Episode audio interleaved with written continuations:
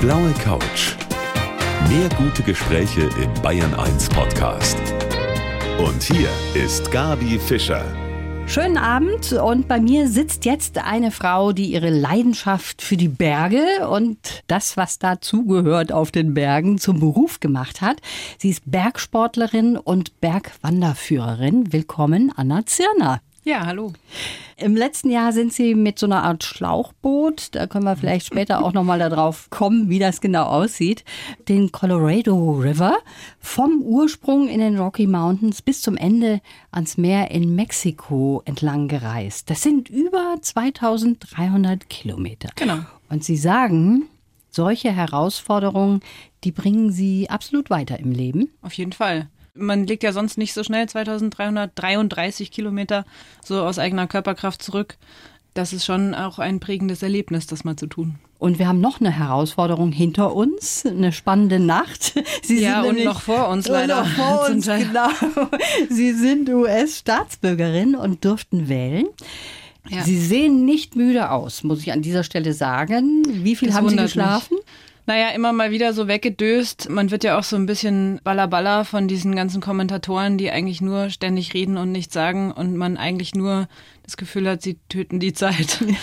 Wie viel habe ich geschlafen? Weiß ich nicht. Zusammengenommen vielleicht drei, vier Stunden. Und dann haben Sie es trotzdem hier auf die blaue Couch geschafft? Ja, weil die blaue Couch ist blau und die Demokraten auch und deswegen habe ich große Hoffnung immer noch. Und ich mit Ihnen auch. Also es gibt auf jeden Fall viele Herausforderungen, über die wir sprechen können in der kommenden oh ja. Stunde. Schön, dass Sie da sind. Die Bergsportlerin und Autorin Anna Zirner ist heute mein Gast auf der blauen Couch und das rechne ich ihr ganz hoch an, dass sie nach dieser langen Wahlnacht zu mir überhaupt gekommen ist. Sie haben ja einen amerikanischen Pass und durften wählen.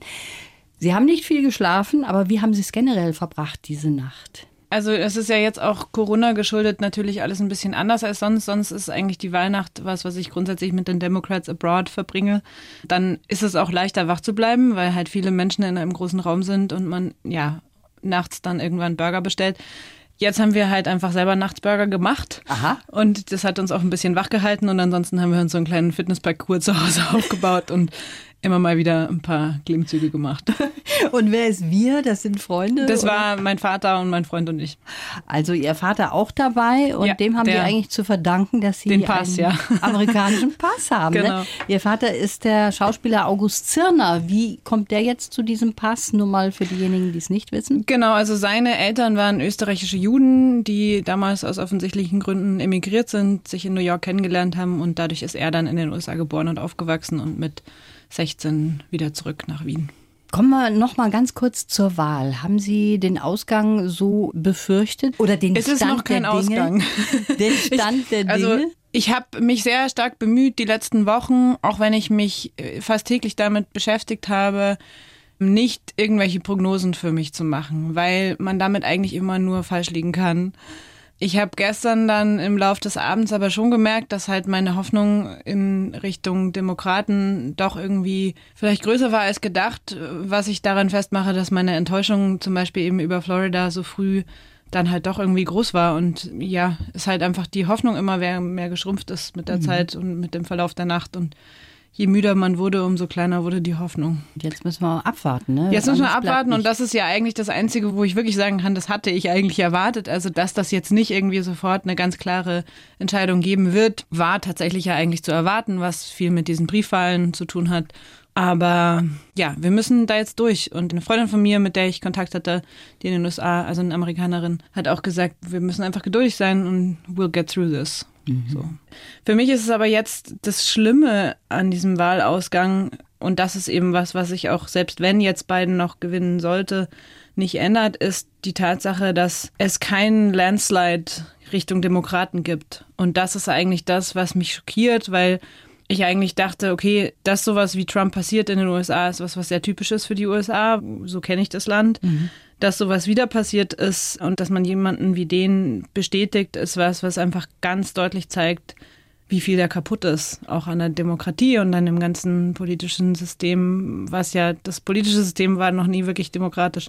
Aber ja, wie tief das geht, merkt ja. man daran. Und das ist wirklich beängstigend, weil das ja auch eine Tendenz ist, die man auch hierzulande spüren kann. Und das ist schon was, wo ich sagen würde, für die Generation nach mir und auch für meine Generation natürlich noch, macht mir das schon große Sorgen. Sie haben ja nicht nur einen amerikanischen Pass, sondern Sie haben auch Ihre Highschool-Zeit in Illinois verbracht. Mhm. Ne? Was war das für eine Zeit für Sie? War die toll? War die verrückt? Ja, das war total toll. Ich meine, ich war halt Teenager und ich war irgendwie weg von zu Hause und ich glaube, das geht vielen so, die so einen typischen Austausch machen in den USA. Man hat irgendwie wie so eine Möglichkeit zu einem Neuanfang und man kommt wohin, wo einen keiner kennt und keiner die ganzen Hintergründe kennt und mir hat das wahnsinnig gut getan. Ich hatte mit dem Englisch kein Problem, weil ich eben vorher auch schon Englisch gesprochen habe und habe mich dadurch sehr schnell dort integrieren können und hatte auch das Glück, dass ich in einem ziemlich liberalen kleinen Universitätsnest in Illinois, also wo eben mein Vater auch aufgewachsen ist, zur Schule gegangen bin. Und ja, wir haben auch damals schon, also es ging dann auf die Bush-Wahl zu, auf die Bush-Junior-Wahl und es war alles damals auch schon sehr politisch so. Ja. Sie haben schon einiges da auch mitgemacht. Und dann ging es aber trotzdem auch wieder zurück. Und zwar nach Bayern auf die mhm. Waldorfschule. Da haben Sie dann das Abi gemacht. Genau. Das waren ja irgendwie so ein bisschen zwei Welten, oder? Absolut. Aber das ist irgendwie auch was, wo ich glaube, das ist recht typisch für mich. Das sind so die Extreme. Also ich würde mich auch als Amerikanerin total empfinden. Ich, es gibt vieles an mir, wo, glaube ich, viele von meinen Freunden hier sagen würden, das finden sie ganz furchtbar an den USA oder den US-Amerikanern, wo ich sagen würde, nee, genau das mag ich eigentlich. Mhm. Und ich glaube, das ist so ein bisschen wie der Kontrast zwischen der Waldorfschule in Dagelfing und, und ja, der Highschool in den USA, wo man irgendwie äh, für Football cheert. Ja. Was ich jetzt nicht so viel getan habe, aber halt der Kontrast ist einfach wirklich immens. Was ist Ihre Heimat? Ist es dann doch Bayern, Deutschland oder ist es auch so ein bisschen Amerika? Das ist natürlich immer ja, so dieses bin, Schubladendenken. Ne? Also ich finde diesen Heimatbegriff einerseits sehr schön, weil sehr romantisch ich würde schon sagen, so Bayern, das Chiemgau, da wo ich herkomme, das ist meine Heimat, so. Schon auch, aber das ist halt auch nur so ein Teil von mir. Und ansonsten würde ich schon sagen, ich bin so ein bisschen heimatlos, aber auch gerne heimatlos. Also ich bin, home is where the heart is, sagt man auf Englisch. Mhm. Und mein Heart travelt gerne. Und ich glaube, das ist schon, gehört für mich total dazu, dieses Unterwegssein. Und ich komme sehr gerne nach Hause und ich fühle mich wahnsinnig wohl in den Bergen vor allem natürlich, das ist sicherlich das, wo ich sagen würde, so da fühle ich mich zu Hause. Aber Heimat ist mir fast ein bisschen zu groß als Begriff. Verstehe. Oder zu fest. Mhm. Also, Sie sind gerne unterwegs und Sie nehmen uns auch gleich mit hier auf die Reise auf der blauen Couch. Die Bergsportlerin Anna Zirner ist heute mein Gast auf Bayern 1. Beide Eltern sind Schauspieler, die Brüder sind Schauspieler und auch mein Gast heute, die Anna Zirner, ist über zehn Jahre lang in diesem Beruf gewesen, als Theater- und Filmregisseurin auch. Bis dann irgendwie die Liebe zu den Bergen gesiegt hat, Anna, oder wie war das? nee, die Liebe zu den Bergen, die war eigentlich immer da. Also für mich waren die Berge halt so wie für viele andere Berufstätige auch so ein, also zumindest hierzulande, so ein Ausgleich. Also für mich waren die Berge immer ein Rückzugsort und ein Ort, wo man sich wieder so zentrieren kann und, und zu sich kommt und wo man aber im Endeffekt natürlich dann auch einfach sportlich unterwegs sein kann. Um, Sommers wie Winters so. Mhm. Und die Berge waren auch das, was mir immer gefehlt hat, wenn ich mal über einen längeren Zeitraum nicht hier war. Also in Berlin, New York, Madrid. Ich habe ja an unterschiedlichen Orten gewohnt. Also ich merke eigentlich jetzt erst, wie wichtig die Berge für mich mhm. sind, weil ich jetzt weiß, ich will da gar nicht mehr weg. War das dann irgendwie doch ein absoluter Cut zu Ihrem Beruf, den Sie vorher hatten? Ja, schon, aber der ist mir so ein bisschen in den Schoß gefallen, der ist so ein bisschen passiert. Also es gab nie so einen bewussten Moment der Entscheidung, ich will irgendwie weg vom Theater oder vom Regieleben, weil ich das ja sehr gerne mochte. Und auch wenn extrem prekär, was jetzt so die Lebensumstände betrifft, weil man halt einfach, ja, weil man halt nicht so viel verdient, habe ich das immer mit vollem Herzblut und Begeisterung gemacht und ich mag das auch nach wie vor. Ich würde trotzdem sagen, dass es mir jetzt nicht fehlt. Aber wie gesagt, das ist mir so ein bisschen zugefallen. Ich habe eben eine lange, lange Tour gemacht in den Alpen. Diese Alpenüberquerung von Ost nach West. Da bin ich von Ljubljana losgelaufen in Slowenien und bin einmal komplett den ganzen Bogen entlang gelaufen bis nach Grenoble. Da war ich zwei Monate unterwegs und genau, dann wurde mir angeboten, darüber ein Buch zu schreiben. Es war erstmal gar nicht meine Idee und so kam irgendwie eins zum anderen und dann war auf einmal dieses Buch da und meine Agentur und der Verlag haben gesagt, ja, und was schreibst du als nächstes? Ja, also hat sich glücklich gefügt irgendwo. Ja, und ich, also ich hätte das nicht erwartet, aber ich mag das Schreiben tatsächlich sehr, sehr gerne, auch wenn es manchmal ein bisschen einsam ist. Aber Einsamkeit, damit haben Sie ja eigentlich keine Probleme. Bevor wir darüber weitersprechen, habe ich jetzt hier einen Lebenslauf, mhm. den haben wir immer für unsere Gäste von uns geschrieben, wenn Sie den bitte vorlesen. Okay. Ich heiße Anna Zirner und alles, was ich im Leben weiß, habe ich von den Bergen gelernt. Als Bergsportlerin, Bergwanderführerin und Autorin habe ich meine Leidenschaft zum Beruf gemacht. Aufgewachsen bin ich in den Bayerischen Alpen und nach vielen Jahren als Regisseurin und Kulturmanagerin in diversen Großstädten nun dorthin zurückgekehrt. Geprägt haben mich die amerikanischen Wurzeln meiner Familie, meine Outdoor-Kindheit im Chiemgau und eine Alpendurchquerung als Teenagerin. Die Natur zu respektieren und zu schützen ist einer der wichtigsten Aspekte für mich am Draußensein. Glücklich bin ich, wenn ich ganz alleine irgendwo ganz weit oben stehe. Mein Lebensmotto, einfach machen. Und jetzt können die Kommentare kommen. Na, ich habe schon von meinen Eltern auch viel gelernt. also und auch so vom Leben. Also man lernt von den Bergen viel, aber ich würde sagen, als Erwachsene habe ich viel von den Bergen gelernt. Mhm. Also ich würde nicht sagen, dass alles, was ich im Leben weiß, habe ich von den Bergen gelernt. Also die Berge kriegen einen großen, großen Credit in meinem Leben, aber der ist mir ein bisschen zu groß. Aber was kann man denn von den Bergen lernen? Geduld, Bescheidenheit, Mut, Ausdauer, Minimalismus, Größenwahn. Größenwahn. Also auch. viele auch zum Teil kontrastierende Dinge, aber äh, ich glaube, dass, was das so zusammenfasst, ist, dass die Berge, wenn man viel Zeit in den Bergen verbringt, wird man einerseits auf sich zurückgeworfen, ganz deutlich. Und es wird einem ganz deutlich gezeigt, wer man selber ist, wenn man es sehen will. Und andererseits wird einem klar, dass man eben ein ganz, ganz kleiner Teil in einem riesig großen System Kosmos Erde ist. Und die Kombination ist, finde ich, sehr menschlich und sehr wichtig. Hm, das haben Sie jetzt sehr schön gesagt und auch schön zusammengefasst. Was mir aufgefallen ist, Sie sind auch gerne alleine oder Sie sind meistens alleine unterwegs. Macht Ihnen das nichts aus, ganz alleine da auf Tour zu gehen? Nee, ich war das auch vorher schon. Also vor meiner, bevor ich das zum Beruf gemacht habe, war ich auch schon viel alleine in den Bergen unterwegs. Nicht, weil ich alleine unterwegs sein wollte, sondern weil so im ganzen Theaterbereich die Leute eher ausschlafen mhm. und ich halt gerne früh aufstehe. Anfangs war das eigentlich gar nicht so sehr, dass ich alleine unterwegs sein wollte, sondern es ist eher aus den Umständen entstanden, dass da eben nicht so viele Leute waren, die auf die gleichen Sachen Lust hatten wie ich. Und dann bin ich halt alleine losgezogen. Dann habe ich aber das entdeckt, dass das alleine unterwegs sein eine große Qualität hat, weil man eben für sich verantwortlich ist. Das klingt jetzt so ganz simpel, aber das heißt schon eine ganze Menge. Also mhm. man muss auch besser vorbereitet sein und so weiter. Man muss eine gute Risikoeinschätzung lernen und auch sich selber halt sehr gut kennenlernen, weil eben gerade dieser Größenwahn, zu dem man auch verleitet werden kann, was ist, was sehr gefährlich sein kann am Berg. Ich würde inzwischen sagen, ich bin genauso gern allein unterwegs, wie ich mit Leuten unterwegs bin. Ich würde nicht sagen, Hauptsache allein. Ja. Es gibt natürlich gerade die schönen Momente, also wenn es ganz, ganz besonders schön ist, dann, äh, ja, da war ich manchmal schon einsam, in so einem traurigeren Sinn, weil ich dachte, Mann, das jetzt mit jemandem zu teilen, wäre schon toll. Klar. Aber es gibt auch so viele Situationen, wo es so toll ist, alleine zu sein, weil man äh, ich glaube, das kennt jeder, so ganz großartige, wunderschöne Situationen, da möchte man einfach mal gar nichts sagen. Und nichts zu sagen, es gibt zwar Menschen, mit denen kann man auch gemeinsam nichts sagen, das ist dann auch toll. Aber dieses sowas auch ganz für sich allein erleben zu können, hat schon auch eine ganz besondere Qualität manchmal. Und man hat, also ganz egoistisch gesagt, es gibt niemanden, auf den man Rücksicht nehmen muss.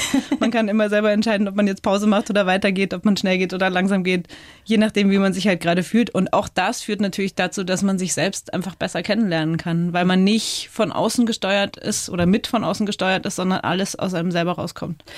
War das schon mal ein Problem, auch als Frau alleine unterwegs zu sein? Nein.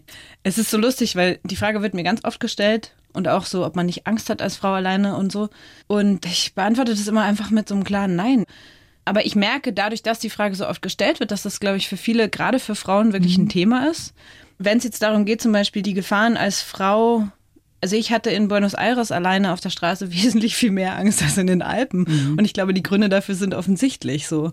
Und wenn man es jetzt mal ganz flapsig formuliert, wenn man die Bergnotfallstatistik hinzuzieht, es sterben wesentlich viel mehr Männer am Berg an Überschätzung, Selbstüberschätzung als Frauen. Also ich glaube, wenn man, das ist natürlich sehr vereinfacht jetzt, aber ich glaube, es ist ja auch gleichzeitig, wenn es jetzt um die Angst geht, eine große Qualität von vielen Frauen, dass sie defensiver sind. Ja. Und das ist was, was eigentlich einem auch eine Angst jetzt nicht nehmen sollte. Angst ist auch was Wichtiges, mit dem man umgehen muss.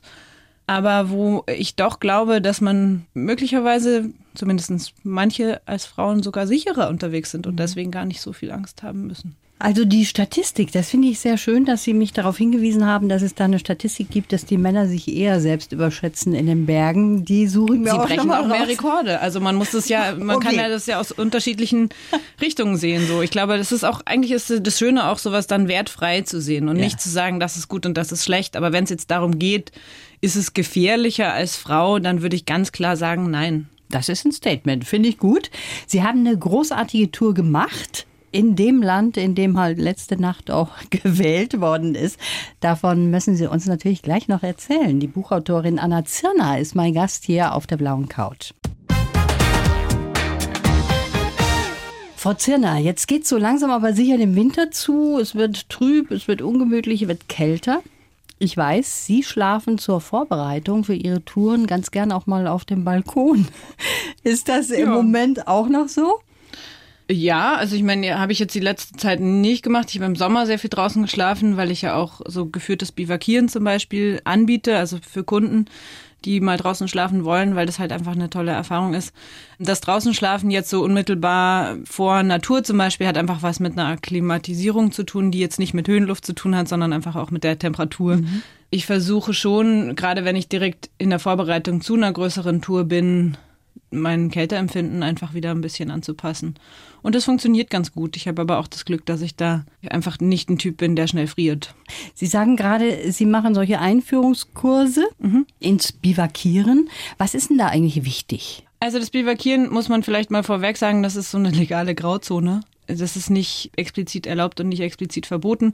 Es gibt aber ganz klar Regionen, wo es explizit verboten ist und das macht auch Sinn. Und das ist zum Beispiel ein Aspekt. Also mir ist es extrem wichtig, dass man sich an Naturschutzregeln hält und so weiter. Und ich glaube, wenn man draußen schläft, was einfach wunderschön ist, ist halt ein entscheidender Faktor, dass man, also ich würde zum Beispiel nie mit einer großen Gruppe draußen schlafen. Ich mache das eher alleine oder vielleicht zu zweit oder maximal zu dritt.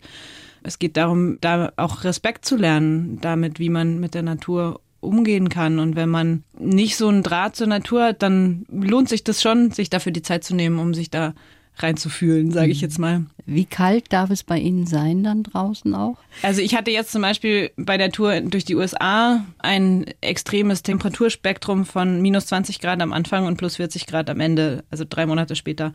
Anfang in den Rocky Mountains mit sehr, sehr tiefem Schnee und Schneesturm und Wind. Und äh, Ankunft quasi in der Wüste bei 40 Grad, wo ich wirklich schlecht mit Hitze klarkomme. Also ich komme mit Kälte sehr viel besser klar als mit Hitze. Es hört sich sehr spannend an. Darüber wollen wir noch mehr hören. Eine halbe Stunde haben wir noch hier auf der blauen Couch. Rivertime, so heißt das Buch von Anna Zirner, die heute bei mir auf der blauen Couch sitzt. Frau Zirner, ich muss das nochmal zusammenfassen, weil das ist echt eine Riesentour. Letztes Jahr waren Sie 2333 Kilometer unterwegs, um es genau zu sagen, von der Quelle vom Colorado River in den Rocky Mountains. Da war es eben noch Winter, das haben wir gerade eben gehört, bis zum Ende dann im Meer an der Grenze zu Mexiko. Ne? Ich habe gelesen, 10% davon sind sie getrampt, 15% zu Fuß unterwegs gewesen und 75% auf dem Wasser. Ja, so das war so eine grobe Schätzung. ich nehme es jetzt nicht so ganz genau mit den Prozentzahlen von Zirner. Was war denn das für ein Schlauchboot? Erzählen Sie uns mal, was Sie so dabei. Oder ich sage jetzt Also mein Schlauchboot. Boot wäre beleidigt, wenn es Schlauchboot genannt werden würde. Ich nehme es zurück. Es kann durchaus auch es mit Wildwasser aufnehmen. Das ist ein sogenanntes Packraft. Das sind quasi aufblasbare Kajaks. Also aufblasbar deshalb und auch deshalb quasi das Boot meiner Wahl, weil es sich extrem klein zusammenfalten lässt. Also wirklich so, ja, wenn man es richtig gut faltet, bisschen größer als eine Küchenrolle. Und es ist aber trotzdem extrem robust und extrem stabil. Und ich konnte das aber in meinem Rucksack verstauen, was mir eben wichtig war, weil ich Erstens mal auch einfach, weil ich eine totale Anfängerin, was Wildwasser betrifft, bin und ich wirklich vorher noch nie in einem Kajak gesessen bin und dadurch halt wusste, dass ich so die großen Stromstellen werde ich nicht fahren, da werde ich dann eher außen rumlaufen und dafür hätte ich keine Lust, dann irgendwie ein Kajak auf den Rücken zu schnallen. Und das hat sich irgendwie als ganz gut erwiesen, wobei ich sagen muss, dass ich nicht die ganze Strecke mit diesem Packraft gefahren bin, sondern zwischendrin glücklicherweise auch Kajaks leihen konnte, weil man in ganz flachem Wasser, wo wirklich keine Wellen sind, sehr, sehr lange braucht. Vor allem, wenn auch noch Winter zukommt, dann macht das nicht mehr so viel Spaß. Also das finde ich ziemlich verrückt, wenn Sie sagen, Sie sind da gar nicht Nö, jetzt kenne ich mich ein bisschen besser aus. Learning by doing also sozusagen. Ja, genau. Sie waren natürlich wieder alleine unterwegs. Mhm. Und das war in Ordnung ja, so? ich war allein unterwegs, wobei man sagen muss, also es waren ja insgesamt drei Monate, die ich da unterwegs war und ich habe beispielsweise im Grand Canyon das große Glück gehabt, als Assistant Guide in einer Crew mitzuarbeiten, die mit alten traditionellen Holzbooten durch den Grand Canyon gefahren ist.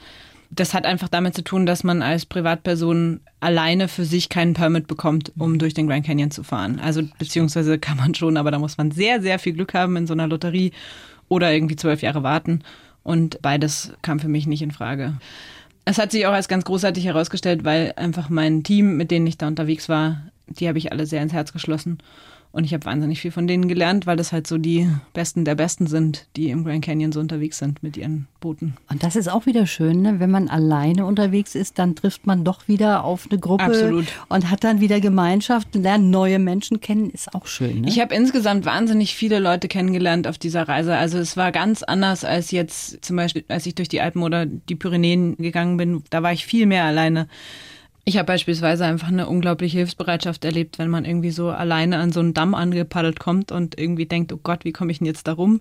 Dann sind da immer irgendwelche Leute, die sagen, oh, krass, wer bist du denn? Komm, wir helfen dir. Mhm. Und dann stehen sie am Wasser und helfen dir eine Stunde lang um diesen Damm rum, laden dich danach noch zum Essen ein und sagen, hey, wenn du irgendwas brauchst in den nächsten Wochen, ruf einfach an. Ja, schön. Und das ist für mich so ein Beispiel von dem, was ich eben mag an den US-Amerikanern, was es ist, was mir hier durchaus manchmal fehlt. Mhm. Weil entgegen dem, was viele Leute meiner Meinung nach hier behaupten, dass das was ganz Oberflächliches sei, sowas zu sagen, habe ich wirklich die Erfahrung gemacht, wieder und wieder, dass man die Leute da wirklich beim Wort nehmen kann. Und das ist auch was, was völlig unabhängig ist von der politischen Einstellung ja. beispielsweise. Und das war auch so ein bisschen ein Ziel jetzt neben der sportlichen Herausforderung, dass Sie auch versucht haben, mal diejenigen zu verstehen, vielleicht die Trump tatsächlich wählen. Ist Ihnen ja. das gelungen? Ja, also ein großes Stück weit würde ich schon sagen, also verstehen, ja, wie weit versteht man jemanden jemals wirklich, ne? Aber also es gibt Aspekte daran, die werde ich nie verstehen. Aber ich glaube, das, was mir schon wichtig war und was mir auch gelungen ist, ist, dass man mal versucht, sich wirklich in die Perspektive von jemandem reinzuversetzen, der ein Leben lebt, was ganz, ganz anders ist als meines. Und es gab so einen Menschen beispielsweise, den ich kennengelernt habe, Sydney, der hat mich beim Trampen eingesammelt und hat mich drei Stunden lang in eine Richtung gefahren, wo er gar nicht hin musste und mir dabei sein Leben erzählt und der ist zum Beispiel völlig überzeugt davon, dass die Erde eine Scheibe ist. Und das sind so Momente, wo man, wo ich vielleicht auch sonst mir einfach nur an den Kopf gegriffen hätte. Aber mich in der Situation einfach mal drauf einzulassen, wie der die Welt sieht. Also ein Mensch, der sagt, Trump hat Gott ins Weiße Haus gesetzt. Das ist eine super krasse mentale Übung und was sehr bereicherndes und es führt im Endeffekt schon auch ein Stück weit zu einem Verständnis dafür, warum, wenn man sich in dieser Landschaft umschaut, durch die wir da gefahren sind, die ist völlig flach. Mhm. Sydney hat diese Landschaft nie verlassen.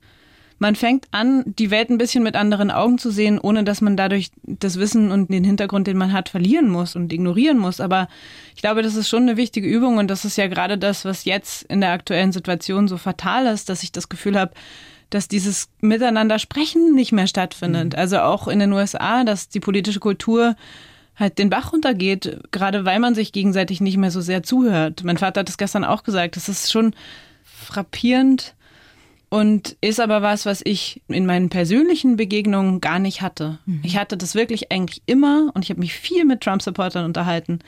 Die wollten wissen, was ich denke und ich wollte wissen, was die denken und wir haben uns darüber unterhalten. Und natürlich ist man dann oft an einen Punkt gekommen, wo man halt nur noch sagen konnte, okay, we agree to disagree. Ja. Aber wir haben geredet. Und das ist was, wo ich sagen kann, also meiner Erfahrung nach findet das auf so einer zivilgesellschaftlichen Ebene schon noch statt. Aber warum nicht mehr in der Politik? Mhm. Sie haben es gerade gesagt, eine schöne mentale Übung und die würde einigen Politikern auch mal gut tun, so eine ja. Übung zu machen. Sie haben schon Ihren Vater erwähnt, mit dem machen Sie was ganz Besonderes im Moment. Sie schreiben nämlich ein Buch mit dem zusammen. Ja. Wie das funktioniert, das müssen Sie mir gleich noch verraten hier auf der blauen Couch. Ja, sie ist glücklich, wenn sie ganz oben auf dem Berg ganz alleine steht. Die Bergsportlerin und Bergwanderführerin Anna Zirner, die noch bis 8 Uhr hier bei mir auf der blauen Couch sitzt. Frau Zirner, wenn ich jetzt eine Bergwanderung buchen wollte, könnte ich das bei Ihnen? Eine ja, ja, klar. Sie würden mich nehmen. Sehr gerne. Dann ist gut. Nicht, dass ja, das Schöne im Bergwandern ist ja, dass es jetzt erstmal nichts ist, wo, also anders als jetzt vieles von dem Bergsteigen, wo man schon technisches Vorwissen oder zumindest ein bisschen Erfahrung mitbringen mhm. sollte. Beim Wandern braucht man das erstmal per se nicht unbedingt. Und ich glaube, das ist ja auch das, was schön ist, dass man beim Wandern einfach den Leuten oft eine Welt, also weil jetzt die Kunden, die ich habe, sind jetzt ja oft Leute, die jetzt nicht schon ihr Leben lang sowieso wandern, dass man da so eine Welt eröffnen kann und das ist, macht mich sehr glücklich. Mhm. Ich habe schon irgendwie so im Hinterkopf, wie Sie mich jetzt eingestuft haben. Nicht Nein, viel Erfahrung das, auf dem Berg. Nein, das ist nur, das ist quasi, es ist häufiger, ist mein Zielpublikum jetzt gerade für Leute, die mich jetzt buchen, weil sie sich das alleine nicht trauen würden, so. Aber es gibt durchaus natürlich auch Touren, wo man eher jetzt irgendwie eine Bergwanderführerin bucht, weil man sagt, da ist man eine ganze Woche unterwegs, man hat keine Lust, sich um die Planung zu kümmern. Oder man möchte so ein bisschen auch an der Komfortzone rütteln mhm. oder also es gibt viele Gründe, aber es ist eben schon so, jetzt gerade auch zum Beispiel, was das draußen Schlafen betrifft, ist es schon so, dass oft die Motivation halt ist, dass Leute sagen, ich möchte das total gerne machen, ich wollte das schon immer machen, aber ich habe mich das bisher nicht getraut, alleine. Ja. Und ich fühle mich einfach wohler, wenn jemand dabei ist. Und dann ist das natürlich toll, wenn man so jemanden wie Sie dann auch dabei hat. Was ist denn eigentlich für Sie so ein Ausrüstungsgegenstand, den Sie unbedingt immer dabei haben? Also Gibt's zwei, was? zwei, eine Karte und ein Handy. und ich glaube, glaube, das ist genau auch so die Zusammenkunft von Oldschool und Newschool. Also ich finde es schwierig, wenn man sich nur auf irgendeiner App eine Tour anguckt und sagt, oh ja, in der App steht, die dauert drei Stunden, dann laufe ich mal dem Pfeil nach. Mhm. Ich glaube auch, da verpasst man viel. Ich finde schon, dass es wichtig ist, dass man sich damit auskennt, was auf einer Karte ist, wo oben und wo unten ist und wie man das einordnen kann. Ich würde das immer miteinander ergänzen.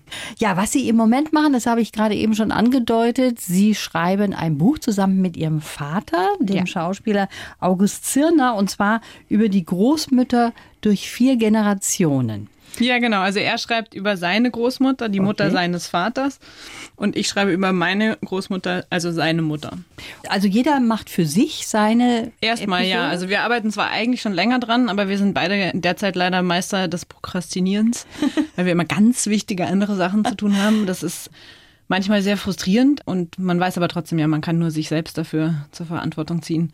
Und dann setzt man sich halt irgendwann doch hin und schreibt und jetzt im Moment sind wir in einer Phase, in der wir beide ein bisschen getrennt voneinander schreiben und wir tauschen uns trotzdem aus und ich freue mich aber sehr auf die Zeit, wo wir dann unsere sehr unterschiedlichen Stile zusammenschmeißen und irgendwie miteinander verweben. Aber es soll schon so bleiben, dass es quasi Augusts Passagen gibt und meine Passagen gibt aber es gibt so Verbindungsstücke dann irgendwann. Es ist eine sehr schöne Idee. Wer hatte die Idee? Klingt ich weiß spannend. es gar nicht mehr. Also ich weiß, dass mein Vater wurde schon öfters gefragt, ob er nicht die Geschichte eben von Ella, Zirna Zwieback, von seiner Großmutter mal aufschreiben möchte oder darüber was machen möchte, weil es einfach eine sehr spannende und schillernde Persönlichkeit war. Und ich habe schon immer eine Sehnsucht gehabt, danach mehr über meine Großmutter zu erfahren, weil die ist gestorben, als ich ein Jahr alt war, aber mir wurde ganz oft gesagt, dass ich der so ähnlich sei.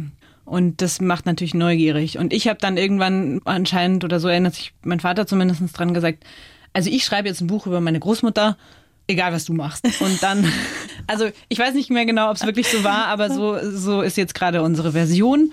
Und irgendwie war aber die Idee, ich würde sagen, die Idee ist von uns beiden gemeinsam entstanden. Ist auf jeden Fall eine sehr schöne Idee. Bin sehr gespannt auch auf dieses Buch. Wie ist das jetzt mit Ihrer nächsten Tour? Haben Sie schon eine im Kopf? Ja, also ich habe das jetzt Corona-bedingt verschoben, was wahrscheinlich aber auch ganz gut war, weil ich noch nicht wirklich gut genug vorbereitet war. Ich würde gerne den Kaukasus überqueren von Ost nach West. Also ich habe es ja so mit Bergen und ich habe jetzt auch deutlich nochmal gemerkt am Colorado River, so schön das war und so toll es ist, mit einem Fluss so lange unterwegs zu sein und den so gut kennenzulernen ich bin einfach ein Kind der Berge und mhm. ich brauche das Bergauf, Bergab und ich brauche auch die technischen Herausforderungen von Bergen. Und dann, ja, gucke ich halt so, was gibt's denn da noch so für Gebirge? Und ich mag diese Richtung von Ost nach West, weil man morgens die Sonne im Rücken hat und nachmittags, wenn die angezogen wird. Und das ist was sehr Motivierendes. Und der Kaukasus ist halt irre faszinierend, weil es so ein Gebirge ist, was wirklich die Schwelle zwischen mhm. ganz vielen verschiedenen Kulturen bildet.